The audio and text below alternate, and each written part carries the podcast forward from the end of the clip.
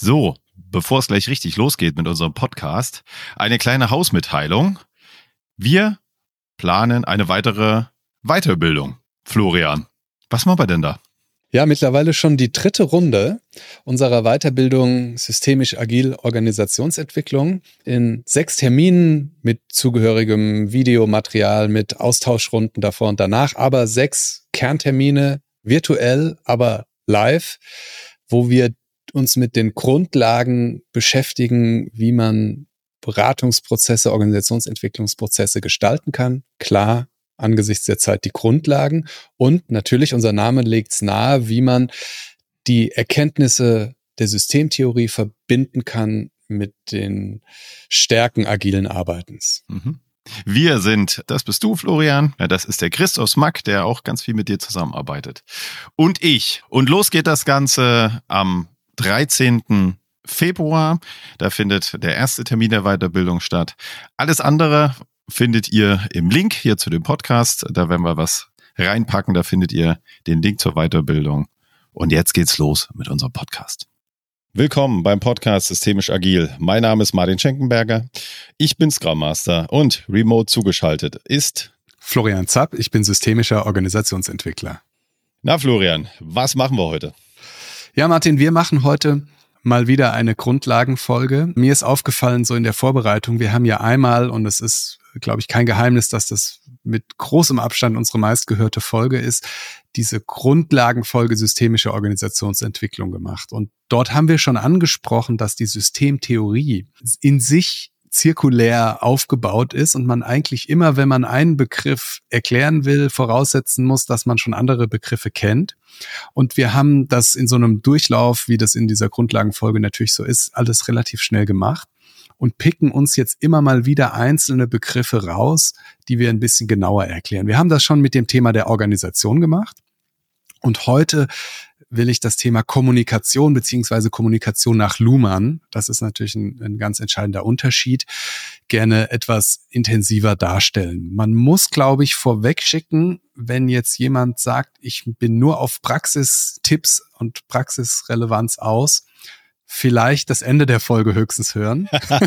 Nein, trotzdem dabei bleiben. Nicht ausschalten. Hier gibt's viel zu lernen. Was wir in dieser Folge uns anschauen werden, ist, wie soziale Systeme eigentlich entstehen. Denn das ist vorweggeschickt ja die Basisoperation, die alle sozialen Systeme haben. Das heißt, egal ob Familie, ob Freundeskreise, ob Teams, ob Organisationen, ob die ganze Gesellschaft, alle operieren ausschließlich über Kommunikation. Und deswegen ist es schon nicht schlecht, diese Grundlage ein bisschen zu verstehen. Und es hat enorme Auswirkungen, dieses Verständnis, auf das, wie man dann vorgeht, wenn man Veränderungen in Organisationen oder in anderen sozialen Systemen bewirken will. Sehr schön. Also ich habe keine Angst vor der Theorie. Auch wirklich die Theorie, und das ist gar nicht aus Flachs, im Flachs hat mir auch sehr geholfen, mich weiterzuentwickeln. Und ja, vielleicht manchmal klingt so, was soll ich jetzt damit anfangen?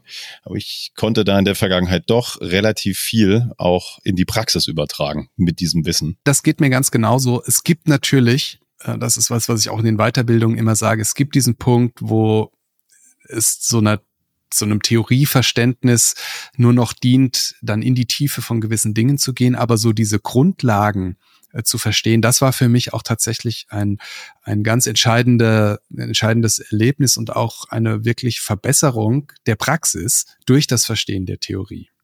Mhm. Wir steigen ins Thema ein. Martin, wenn du über Kommunikation und Kommunikationsmodelle nachdenkst, was kommt dir so als erstes in den Sinn? Es gibt eine Sendungseinheit und es gibt eine Empfangseinheit, um das mal so ganz von ganz weit oben zu betrachten. Genauso ist das, wie unser Alltagsverständnis und viele Kommunikationsmodelle das äh, darstellen. Und genau da setzt schon Luhmann an und sagt, das geht er nicht mit. Oh, da bin ich ja mal gespannt. Genau. Ich habe immer gelernt, die Information entsteht beim Empfänger oder der Empfängerin. Ja. Also wenn es nicht ankommt, schau mal kurz auf dich. Vielleicht hast du es ja undeutlich oder wie auch immer gesagt, so ja. dass die Person es nicht verstehen kann. Da, da kommt tatsächlich, das ist dieses berühmte, ne, der Empfänger bestimmt die Botschaft. Äh, da, da kommen wir dann doch wieder relativ nah dran. Aber die Grundsatzkritik von Luhmann, die er schon äußert an diesem Sender-Empfänger-Modell, äh, sind so zwei Stränge, die er nachvollzieht. Das erste ist, dass er sagt, also Sender und Empfänger impliziert so ein bisschen, dass der eine was hat, abgibt und der andere hat es, bekommt es dann und es ist dann beim Sender weg. Ähm, und das ist natürlich bei Kommunikation nicht so. Äh, damals gab es noch keine E-Mails. Da, da, da, da wundert einen das jetzt nicht mehr, aber wenn ich ein Päckchen verschicke, ja, dann habe ich es in der Tat nicht mehr und der Empfänger hat's. Also das heißt, wir haben es offensichtlich mit einer Art Sendung zu tun, wo nichts verloren geht, sondern Dinge irgendwie multipliziert werden. Ja. Ach, okay, andersrum. Genau, mhm. er sagt, es ist, wir multiplizieren es ja irgendwie, weil nachdem ich es gesagt habe, also es ist immer noch bei mir, das heißt, Kommunikation schickt nicht irgendwie Pakete hin und her, sondern multipliziert praktisch Pakete, die dann nach mehrere haben. Was aber noch die schwierigere Kritik ist, wenn ich als und jetzt ist natürlich seine theoretische Sicht, wenn ich als Außenstehender mir jetzt Kommunikation angucke und möchte mit so einem Sender, Empfänger und Übertragungsmodell arbeiten, dann müsste ich ja eigentlich in die Köpfe der Menschen gucken können, um nachher abzugleichen, ist denn das, was A sagen wollte, bei B im Kopf angekommen? Sonst könnte ich ja gar nicht sagen, hat eine korrekte Informationsübertragung mhm. stattgefunden. Und wir wissen, geschlossene Systeme. Wir können niemanden in den Kopf gucken. Das heißt, wir können nie diesen wirklichen Abgleich machen, hat eine Übertragung korrekt stattgefunden, wie wir das bei so technischen Signalen könnten. Ja, oder äh, unglaublich aufwendig, wenn du jedes Mal sagen müsstest, äh, Florian, habe ich das jetzt richtig verstanden? Und quasi du jedes Mal dir eine Rückversicherung abholen müsstest. Ja, und weil das grüne Licht auf dem Kopf gibt's ja nicht. Ja, und das verrückt oder das das da kommen wir gleich noch ausführlich dazu. Auch das wären ja dann wieder Rückversicherungen, die in der Kommunikation stattfinden. Wir ja, genau. immer noch nicht bei den Gedanken.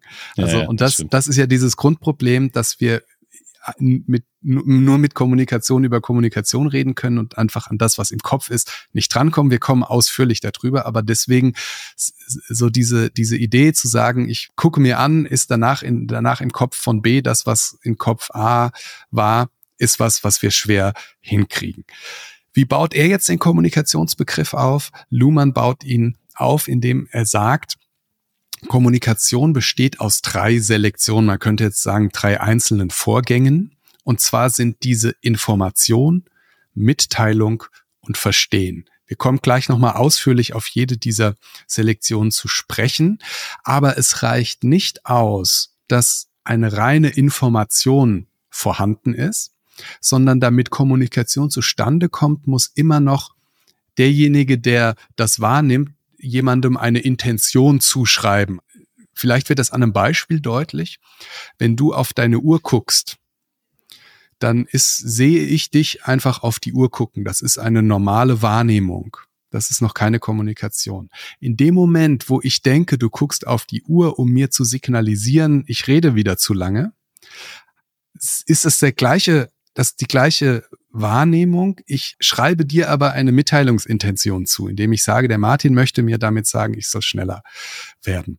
Das ist der Unterschied zwischen Wahrnehmung und Kommunikation. Kommunikation braucht immer dieses Element bei einem Kommunikationsteilnehmer, der sagt, ah, da sehe ich eine Mitteilungshandlung und mit der möchte mir jemand irgendwas sagen. So. Das ist der Unterschied von Wahrnehmung und Kommunikation. Genauso, wenn du mir sagst, es regnet, dann ist es für mich ja mehr als diese Information, dass es regnet. Das sehe ich auch, wenn ich, auch wenn ich aus dem Fenster gucke, sondern du möchtest mir irgendwie vermutlich damit was sagen. Ich soll einen Regenschirm mitnehmen oder irgendwie uns woanders treffen oder was auch immer. Also das ist der Unterschied von Wahrnehmung. Berühmtes Beispiel ist doch, der Müll müsste mal hinausgebracht werden. ja, ähm, in dem Moment, wo man sagt, ist jedem klar, das geht mehr als um die reine Informationsvermittlung. Ja, genau. Mhm. Es geht um diese drei Selektionen, die können wir so im, in der theoretischen Betrachtung auseinandernehmen. Kommunikation findet aber nur statt, wenn alles drei zusammenkommt. Also Information, Mitteilung und Verstehen. Kommen wir gleich nochmal drauf. Selektionen nennt er es, weil man immer, und das ist leider auch so ein bisschen die, die theoretische Schwierigkeit, aus ganz vielen Möglichkeiten irgendwas auswählen muss. Also man sucht sich aus einem unendlichen Horizont an möglichen Informationen eine aus, die man dann in die Kommunikation einbringen möchte und viele andere eben nicht. Man könnte ja neben dem, dass es regnet, auch eine Milliarde andere Dinge sagen, tut es aber nicht. Als Kommunikationsteilnehmer gibt es äh, diese Idee, ich, ich, es gibt eine Information, die möchte ich irgendwie in die Kommunikation einbringen und dann suche ich mir, und das ist die Mitteilung, eine aus unendlich vielen Möglichkeiten, wie ich das tun könnte, eine bestimmte Art dieser Mitteilung aus. Ich sage es, ich zeige es, eh, wie auch immer wichtig ist diese Trennung, dass es gibt dieses, diese Mitteilungshandlung, ich spreche, ich winke und es gibt eine Information, die dahinter liegt. Und jetzt kommt der Clou und jetzt wechselt die Seite, also Kommunikationsteilnehmer A, sucht eine Information aus und wählt eine Mitteilungshandlung und Kommunikationsteilnehmer B vollzieht jetzt das Verstehen, indem er nämlich, und da kommen wir nachher nochmal drauf, eigentlich rückwirkend überlegt, was habe ich denn da jetzt gerade gesehen? Was wollte mir die andere Person mitteilen? Was war Information? Was war Mitteilungshandlung? Was will der von mir und was sind seine Erwartungshaltungen an mich, was ich jetzt tun kann? Und dieser Verstehensbegriff, der ist zentral in der Kommunikation nach Luhmann. Er sagt auch, die ganze Kommunikation wird eigentlich von hinten her über das Verstehen aufgebaut. Das ist ein bisschen das, was du gesagt hast. Der Empfänger bestimmt die Botschaft. Was ganz wichtig ist, es geht nicht darum, richtig zu verstehen.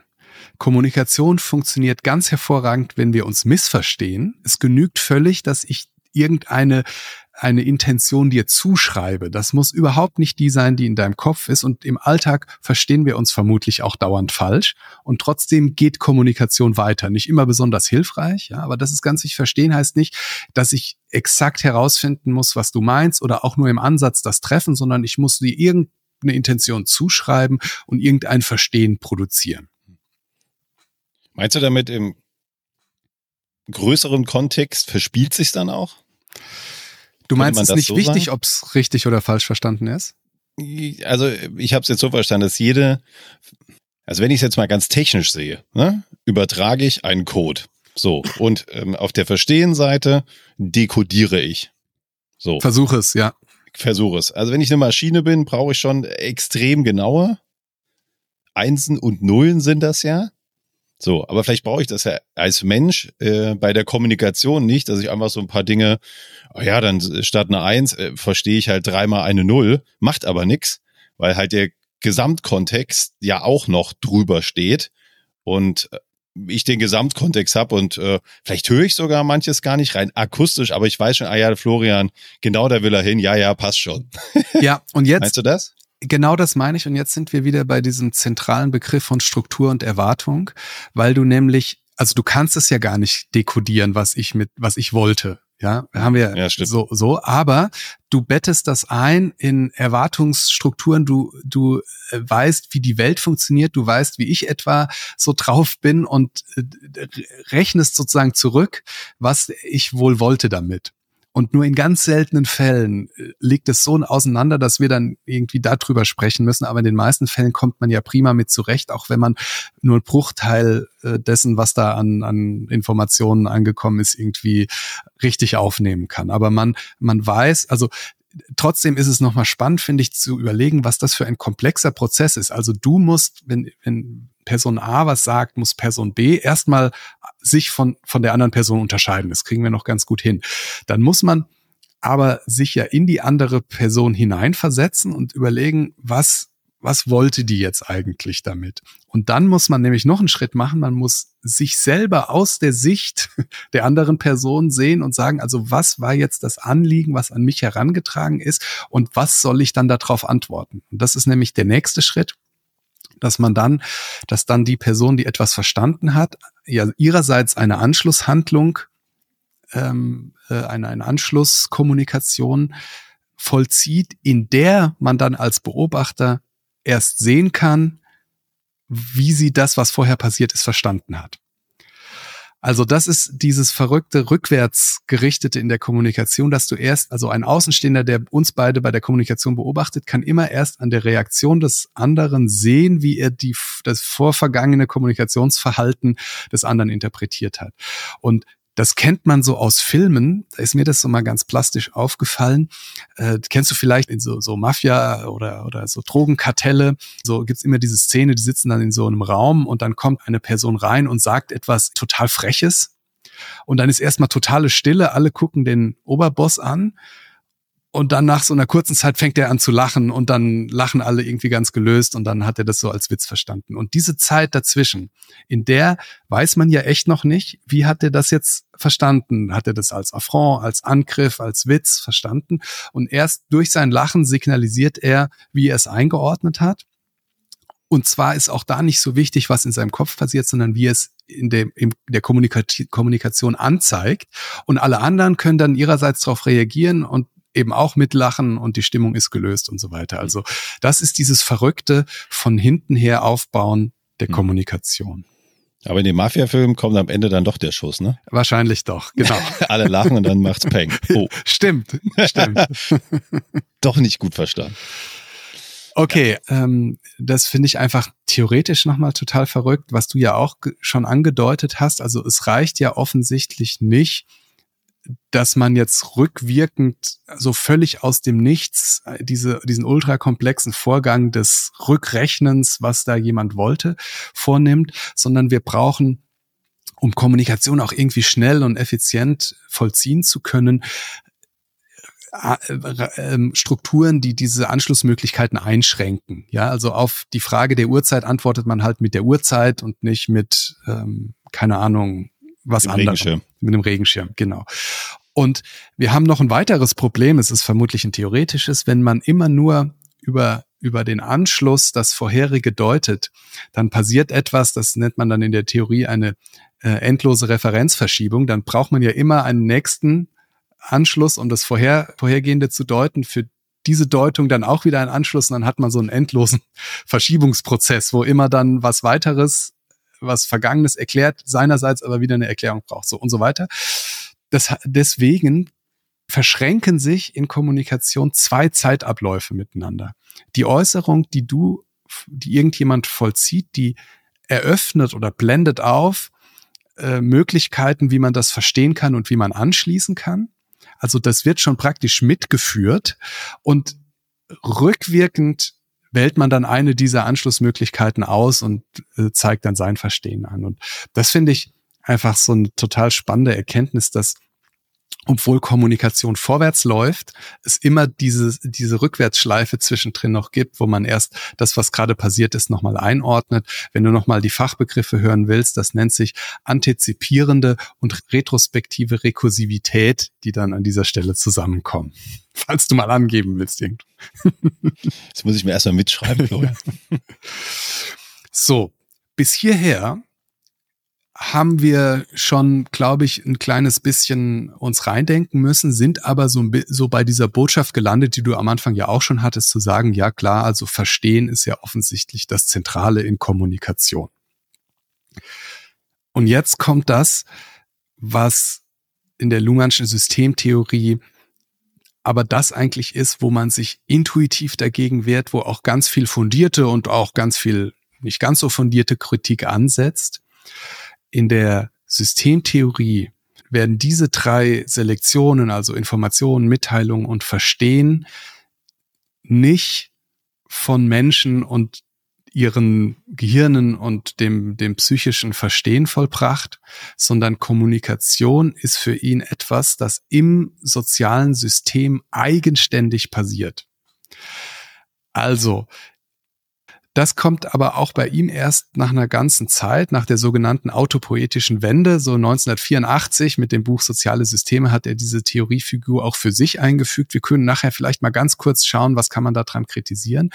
Aber ähm, in, du erinnerst dich dran, in seiner in seinem Theoriegefüge sind soziale Systeme etwas, was sich selbst produziert und durch die eigenen Operationen, also durch die Kommunikation am Laufen erhält. Das heißt, er, für ihn ist Kommunikation nicht sowas wie ein Gedanke im Kopf von A, den er ausspricht, und dieser dann wieder ein Gedanke im Kopf von B, den er wieder ausspricht, sondern das, was in der Kommunikation passiert, ist relativ losgelöst von dem, was die Menschen in ihren Köpfen haben. So, diese absolute Trennung von psychischen und sozialen Systemen. Wenn er beschreibt, wie entstehen soziale Systeme, dann kann man das sich so vorstellen, dass zwei, mindestens zwei psychische Systeme und er nennt das so schön vor dem Horizont eines irgendetwas voneinander Wollens zueinander kommen. Ja, also man kann ja auch an Menschen jetzt vorbeilaufen und nicht kommunizieren. Und jeder hat seine Gedanken und seine Vorstellungen im Kopf. Und jetzt wollen diese zwei Personen irgendwie sowas, fangen an, Erwartungen und Erwartungserwartungen aufeinander zu entwickeln. Und dann entsteht Kommunikation. Und in dem Moment, und das ist theoretisch echt schwer nachzuvollziehen, in dem Moment, wo die Kommunikation entsteht, gibt es ein Take-off und das soziale System entsteht als eigenständiges Gebilde, das die Gedanken und die körperlichen Vorgänge der Teilnehmenden nur noch als Umwelt sieht.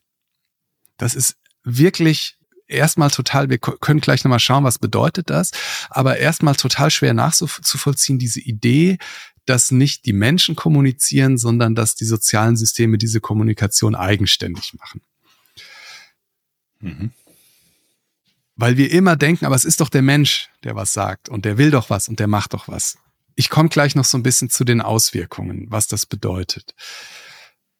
Wie gesagt, das ist auch die Theoriefigur, die am meisten kritisiert wird. Dieser, aber er, er betont das immer wieder, es kommt zu einem Totalausschluss psychischer Systeme aus der Kommunikation.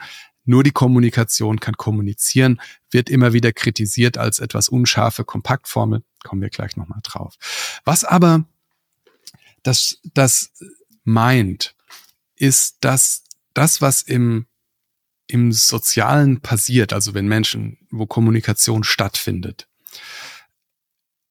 eigenständige Regeln entwickelt und das, was einzelne psychische Systeme wollen, nicht nur nicht so eine große Rolle spielt, sondern man nennt das, das wird sozial überformt. Also es passiert tatsächlich nach eigenen Regeln etwas in dieser Kommunikation, dass man nicht mehr rückrechnen kann auf das, was einzelne Menschen wollten oder getan haben.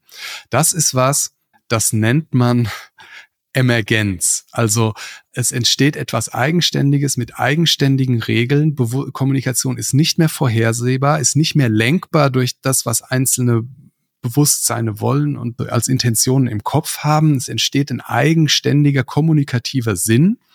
Und wir, wir können nicht sagen, Kommunikation ist die Summe aller Gedanken oder die Summe von allen äh, Vorstellungen, die einzelne Kommunikationsteilnehmer haben, sondern es steht eine komplette Eigendynamik nach eigenen Regeln und es wird natürlich beeinflusst von dem, was Einzelne sagen. Ne? Sie sind relevante Umwelten, die daran gekoppelt sind, aber das Kommunikationsgeschehen ist eigenständig. Mhm. Also ich finde es auch wirklich nicht so ganz einfach, das Bild, das bei mir gerade entstanden ist, ist äh, das Bild ähm, von einer Gruppe. Vielleicht eine Gruppe, die sich schon sehr lange kennt. So, und wenn du da vielleicht als Außenstehender reinkommst, verstehst du vielleicht gar nicht, wie ticken die denn eigentlich so, die, auf einmal passiert was in der Gruppe, ohne dass, überzeichne ich jetzt mal so ein bisschen, dass viel gesagt wurde, sondern die Gruppe handelt einfach, weil die Gruppe sich so gut kennt und so eine Eigendynamik hat. Bin ich da richtig? Auch, also man, man, man würde tatsächlich also egal, ob diese Gruppe sich lang kennt oder nicht, was in dieser Gruppe passiert, ist etwas ganz Eigenständiges. Es würde, und das ist die Idee von, von Emergenz, über die auch Luhmann immer spricht, wenn man die Teile kennt, kann man ja bei nicht emergenten Phänomenen rückschließen, was, wenn man diese Teile kombiniert, was dann passiert. Und das sagt er, das ist überhaupt nicht so. Du kannst nicht aus den Beteiligten an Kommunikation schließen, was in der Kommunikation passiert, sondern das ist was, was sich der Steuerbarkeit und der Vorhersagbarkeit völlig entzieht. Also, so ein paar Beispiele, wenn, wenn wir da jetzt gerade drauf kommen. Ähm, es gibt Systeme, also jetzt gar nicht komplexe Systeme, da hat jedes Element für sich die gleichen Eigenschaften wie das große Ganze. Ja, wenn ich fünf Gläser Wasser zusammengieße, dann hatten diese fünf, dieses Wasser in diesen fünf Einzelgläsern schon die gleichen Eigenschaften wie am Ende die große Pfütze. Es gibt aber auch andere Dinge, da haben nicht die Teile die Eigenschaft, aber in der Summe haben sie sie. Wenn ich einen Hubschrauber zusammenschraube, zusammenbaue, dann konnte nicht jede Schraube vorher schon alleine fliegen, Aber es ist völlig vorhersagbar, wenn ich den Bauplan kenne, wenn ich die Teile kenne, wenn ich das so zusammenschraube, wird es fliegen. Das ist auch noch nicht Emergenz, sondern Emergenz ist, ich, egal wie gut ich die Teile kennen würde, in dem Moment, wo die zusammenkommen, passiert etwas, was nicht vorhersagbar ist. Man kann vielleicht es sich an so Randphänomenen vorstellen. Es gibt doch immer mal wieder so Hysterien, ja, wo Menschen zum Beispiel in, in Panik geraten, weil sie Schussgeräusche gehört haben oder es gibt auch äh, immer mal wieder so Massen Vergiftungen in Anführungsstrichen, wo Menschen äh, kollektiv schlecht wird, weil sie das Gefühl haben, sie haben irgendein Gas eingeatmet und nachher zeigen alle Untersuchungen, da, da gab es überhaupt nichts. Ja, und man könnte jetzt nicht, wenn man die zehn Menschen einzeln betrachtet, sagen, klar, wenn ich die jetzt zusammenbringe, dann passiert hier irgendwie so eine hm. so ein Phänomen, sondern das ist was, das passiert völlig eigenständig und man kann diese Regeln nicht ähm, rückrechnen auf äh, das, was Einzelne wollten oder gedacht haben. Kleine Klammer auf, die Kritik, die man jetzt berechtigt daran stellen kann, ist ja, dass Menschen sagen, na ja, ähm, und das können wir auch in den Shownotes mal verlinken, gibt es eine ganz, ganz lange, auch schon traditionsreiche Kritik daran zu sagen, okay, verstanden, es gibt offensichtlich in der Kommunikation irgendwas, was nicht mehr auf das, was in Köpfen einzelnen äh, in den Köpfen Einzelner ist, zurückgerechnet werden kann. Da geht ja vermutlich eigentlich fast jeder mit. Da muss man ja schon ein sehr so mechanistisches Weltbild haben, dass man sagt, dass irgendwie der Gedanke von mir automatisch dazu führt, dass dann in der Gruppe das passiert. Aber dieses, diese, diese vorhin genannten Selektionen, also Informationen auswählen, Mitteilungen, Mitteilungshandlung auswählen und vollziehen, Dinge zu verstehen. Wer soll das denn machen, wenn nicht die beteiligten psychischen Systeme? Also müssen die doch irgendwie ja ein Teil mit drin sein im sozialen System. Mhm. Und das ist die große Frage in der Theorie, wo verläuft jetzt diese Grenze? Jedem ist klar, das ist ja fast auch so ein bisschen trivial. Natürlich sind in einer Kommunikation keine Gedanken als Operation. Da fliegt nicht ein Gedanke rum. Ja, so. Äh, das ist ja jedem klar. Aber irgendwie muss ja schon, sagen manche Kritiker, so ein bisschen beteiligt müssen die schon sein an sozialen System. Müssen wir heute zum Glück nicht lösen, wir zwei. Das ist die, die berechtigte Kritik dran. Aber alle, und das für die Auswirkungen auf die Praxis ist das gar nicht so wild, weil, wie gesagt, außer so ein paar ähm, glaube auch nicht so ganz nachvollziehbaren Ideen. Das ist dann eher so ein, so ein, so ein spontanes Gefühl, dass man sagt, aber Natürlich kommt es drauf an, was der Einzelne denkt. Oder klar, die, die Organisationen sind natürlich die, die Addition ihrer Mitglieder. Oder wenn man gerade nicht so, so irgendwie so ein Weltbild hat, dann sind alle sich einig, egal wo diese Grenze durchs Individuum jetzt auch immer läuft. Kommunikation ist ein Geschehen, was man für sich erklären und betrachten muss und wo es nicht so wichtig ist, die Gedanken der Einzelnen zu verstehen. Ja, also mir hilft dann auch immer so dieses dieser Blick auf ein System. Ne? Genau. Ja? Ähm, und das ist so vielleicht, ja. Der Einzelne, klar, nach so einer, wie hast du es genannt, nach so einer Hysterie, so einer Vergiftungserscheinung, wenn du mal runterzoomst auf die eine Person und sprichst dann mit der, ähm, dann ja, gibt's unterschiedliche Ansichten und ich kann dir noch nicht mal genau beantworten, warum sie sich da hat so mitreißen lassen, weil das System sie mitgerissen hat oder ihn. Ja?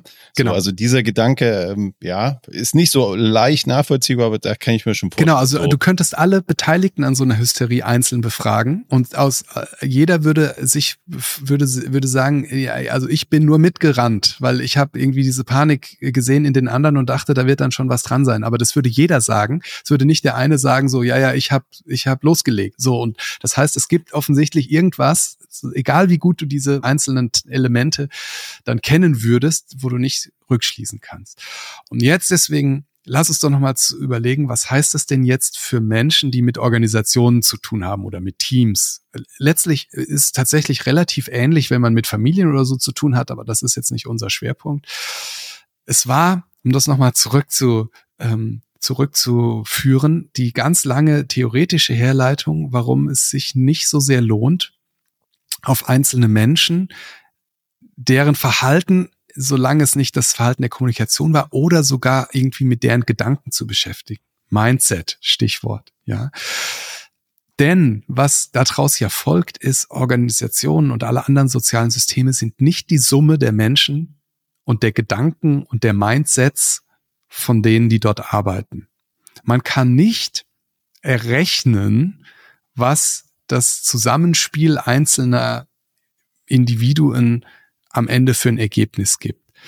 Also selbst wenn, das ist ja schon gar nicht möglich, aber selbst wenn ich einen Plan erstellen könnte, der ein komplettes Psychogramm jedes Mitarbeiters, jeder Mitarbeiterin enthielte, absurd, wie so ein Plan aussehen würde. Aber mhm. selbst wenn, würde es nicht reichen, um kommunikative Phänomene zu erklären, weil die das ist dieses, dieser, wie gesagt, total schwer nach, intuitiv nachvollziehbare Take-off-Gedanke. Es ist einfach etwas, was außerhalb dieser Summe der Einzelnen stattfindet. Ja? Ja, also beim Mindset finde ich ganz spannend. So, äh, der hat nicht das richtige Mindset, das wir hier alle brauchen. Aber was brauchen wir hier alles? Weiß ich, äh, genau wie du es beschreibst. Ist es total schwer, das Individuum zu packen und zu sagen, das ist jetzt dein Mindset, weil es gibt ja bei zehn Leuten auch verschiedenes Verständnis von dem, was gefordert ist, was dann als Mindset wie auch immer bezeichnet wird. Vielleicht ist das auch das Bild. Ne? Es muss so irgendwie was Übergeordnetes geben, auf das man sich ja. einigt. Aber da trifft dich, glaube ich, ein bisschen ab. Nee, ähm, ein weiterer Punkt ist, der daraus folgt, was nicht in der Kommunikation stattfindet, ist für die Kommunikation nicht relevant. Was also, das haben wir ja vorhin, hast du ja auch gesagt, ne? ich kann dich fragen, was denkst und so. Das ist alles innerhalb der Kommunikation. Was nicht innerhalb der Kommunikation ist, gibt es für das soziale System nicht. Das heißt, dein Mindset, ja, ist nicht Teil der Kommunikation. Du kannst agil mhm. sein, wie du willst. Solange du das nicht einbringst in die Kommunikation, ist das für die Kommunikation irrelevant. Das heißt, selbst wenn wir das könnten, die Psyche von Menschen zu ändern, hat noch nicht direkt Auswirkungen auf Kommunikation. Wir vermuten das, weil ne, sie sind gekoppelt und sie beeinflussen sich gegenseitig und jemand, der eher so ist, verhält sich dann vielleicht auch eher so, aber diese Kausalität können wir gar nicht herstellen. Das heißt, wir wir, wir, wir, wir zielen an einem, an einem, an einem an einem ganz wichtigen, einer ganz wichtigen Sache vorbei, wenn wir uns nur mit Menschen und deren Gedanken immer beschäftigen, nämlich an dem kommunikativen Geschehen. Das mhm. heißt, die Frage sollte sein, wie kann man das in die Kommunikation einbringen? Also wie kann deine Kreativität, deine Agilität in der Kommunikation eingebracht, stattfinden und dann vom System genutzt werden? Aber nur, dass sie in deinem Kopf ist, ist erstmal noch kein Gewinn für das soziale System. Deswegen auch da die Mindset-Frage, ja, also Mindset, so, solange es nicht in der Kommunikation stattfindet, Umwelt eines sozialen Systems. Mhm. Was aber auch an seine Grenzen kommt, sind so so Ideen, man könne so ein perfektes Team zusammenstellen, wenn man einzelne Menschen analysiert und dann so wie so Summen bildet, ja, also zwei blaue Menschen und zwei rote Menschen ergeben dann die ideale Kombination, weil da sind wir wieder bei dieser Idee, ich könnte irgendwie durch die Summe der Teile äh, vorhersagen, was dann in, in dem Zusammenspiel des neuen Systems funktioniert. Kann ich ja nicht. Und deswegen ist das vielleicht nett gedacht, aber das würde bewirken, da, dazu müsste man Systeme haben wie der zusammengebaute Hubschrauber, die eben keine Eigenmechanismen entwickeln. Dann könnte ich das machen. Ich erlebe das immer noch, wenn man so eine Idee hat, man könnte vorher durch so Persönlichkeitstests äh, ein ideales Team zusammenstellen. Das kann nicht funktionieren, wenn man Kommunikation als was Eigenständiges sieht. Es bedeutet auch, wenn wir uns das ernst nehmen, dass in Organisationen Dinge passieren, die keiner will. Also das ist, das, da sind wir wieder bei dieser Hysterie. Also es kann eine Dynamik im, in der Kommunikation sein, dass am Ende ein Ergebnis kommt, wo man nicht zurückrechnen kann, sagen, wer wollte das jetzt? Eher die Frage, wie sind wir denn da hingekommen? Genau, das ist erklär, dadurch erklärt sich solche Phänomene, dass Menschen sagen, wie sind wir denn da gelandet? Ja, auch was, was man jetzt so aus persönlichen, privaten Dynamiken kennt. Ja, man sich also im Kopf vornehmen kann, wie man will, dass man jetzt in bestimmtes Gespräch total sachlich und vernünftig und man kein Interesse an Eskalation hat und man, und ich unterstelle das mal einer anderen Person kann genau das Gleiche haben und trotzdem entsteht in der Kommunikation dann wieder was, wo hinterher alle sagen, ja, das habe ich überhaupt nicht gewollt. Es kann auch, erklärt auch, warum Organisationen zum Beispiel dümmer sein können als ihre Mitglieder. Weil das, was im Kopf ist, ist nicht automatisch in der Organisation. Ich habe neulich bei so einem schönen Podcast gehört, da, da ging es um diese Expertenkommission zum Thema Corona. Da hat jemand gesagt, das gibt's doch gar nicht. Da hat man so viele schlaue Menschen an einen Tisch gesetzt. Wie kann das denn sein, dass da so was Mittelmäßiges rauskommt? Ja, genau so kann das sein, weil äh, soziale Systeme nicht die Addition der Gehirnleistungen der, der, der, der, der Menschen sind, sondern weil da eine Eigendynamik entsteht und dann plötzlich andere Dinge relevant sind, vielleicht wie, was wie Status äh, oder man will sich nicht angreifbar machen oder Entscheidungsregeln oder Hierarchie oder was auch immer, aber schlaue Menschen alleine heißt nicht, dass soziale Systeme, in denen die beteiligt sind, genauso schlau sind. Das letzte, und das auch so ein bisschen trivial, aber wir sollten es uns immer wieder vergegenwärtigen. Es heißt halt auch einfach auch, was in sozialen Systemen passiert. Bei allen Erwartungen, bei allen Erfahrungswerten, die wir haben, bleibt immer ein Stück unvorhersehbar und nicht kausal steuerbar. Selbst wenn wir uns das manchmal als Beraterinnen und Berater wünschen. Aber das ist auch das Ergebnis von dieser Eigenständigkeit des Sozialen, dass wir es einfach nicht so richtig vorhersagen können, wie es dann immer im Detail ausgeht. Ja, das ist ja auch vielleicht ganz gut, dass das so ist, ne? Also wenn man das so steuern könnte, dann würde man ja vielleicht auch permanent gesteuert werden. Finde ich eigentlich einen ganz guten Abschluss.